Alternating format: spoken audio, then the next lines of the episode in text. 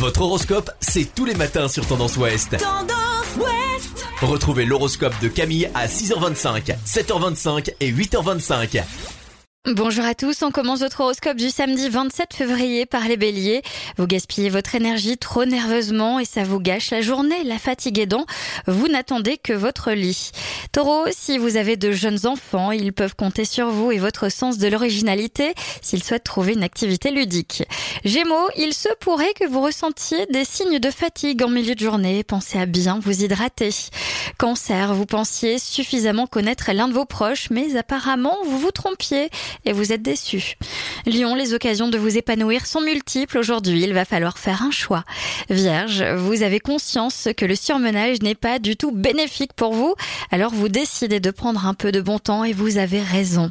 Balance, ami Balance, vous ne pouviez pas rêver meilleure journée. Pouvoir passer du temps avec vos proches n'a pas de prix.